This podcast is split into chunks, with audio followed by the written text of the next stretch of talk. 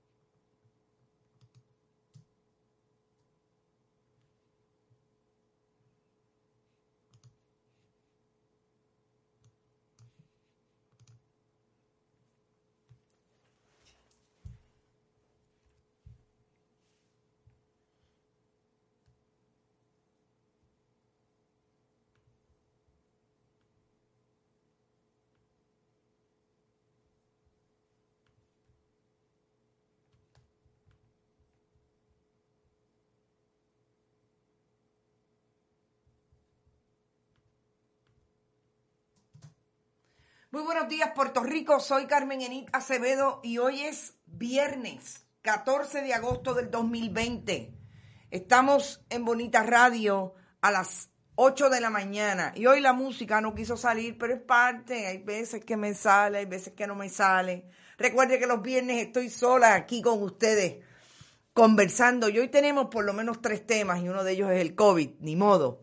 Tenemos que seguir hablando del COVID porque esto no pinta rosa y el gobierno de Puerto Rico no tiene ninguna prisa, aparentemente, por cerrar o por lo menos cerrar escalonadamente y abrir, volver a abrir escalonadamente como debieron haberlo hecho en junio.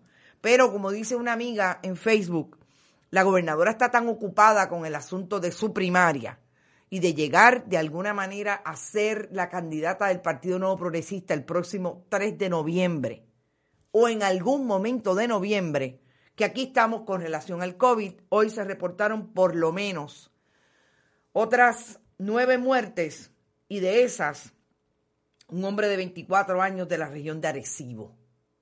Sí, es terrible y yo creo que tenemos que hablar de COVID. Pero antes de hablar de COVID, antes de hablar de todo lo que está ocurriendo en el país, vamos a anunciar y vamos a darle las gracias a nuestros auspiciadores de Winery Outlet pero primero Vega Alta Coop, que siempre ha estado con Bonita Radio apoyándolo.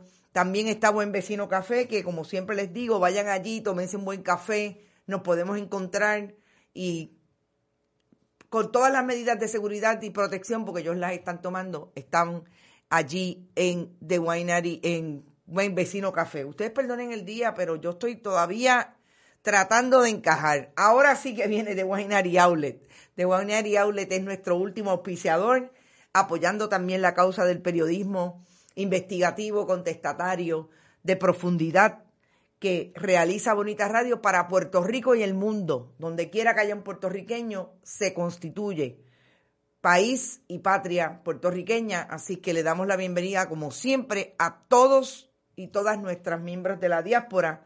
Y ahí está bonitaradio.net, que usted puede ir y donar en el área de eh, donar tarjetas de crédito y PayPal. También puede hacerlo a través de nuestra ATH Móvil Fundación Periodismo 21, que es precisamente la fundación que va a nutrir de contenido a Bonita Radio, porque va a poder tener una buena propuesta continua de hacer este trabajo para poder acceder a los dineros que están disponibles en diferentes áreas, sobre todo en los donativos individuales de aquellos que quieren, en efecto, producir un contenido de calidad y consumir el periodismo que se hace desde el periodismo.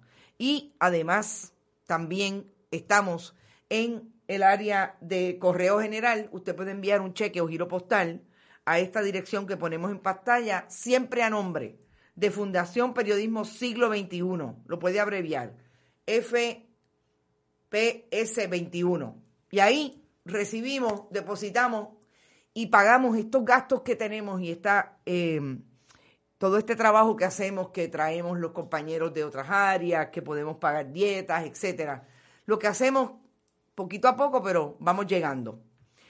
Vamos a hablar primero del COVID. Y lo primero que yo tengo que decir del COVID, porque pasó en esta semana, es que hubo un comentario, una noticia que sacó el periodista estadounidense de CBS, David Begnon, de que supuestamente Puerto Rico no había utilizado de los 150 millones para el rastreo comunitario que dio la ley especial CARES Act, eh, no había utilizado nada de los 150 millones para el rastreo comunitario. Tuvo que salir Fabiola Cruz, que es, como ustedes saben, la epidemióloga que puso a correr al Departamento de Salud en materia del rastreo comunitario porque se lo inventó junto con el alcalde de Villalba en ese municipio.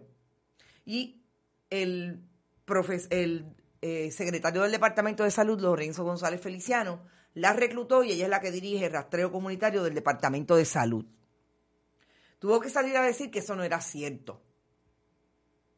Y yo aquí voy a empezar por una crítica que le voy a hacer incluso a los editores de los medios tradicionales que no legitiman a los medios alternativos como este y otros. Pero cuando David Beck nos lo dice, lo menos que hacen es un screenshot de su Twitter y lo ponen y lo publican.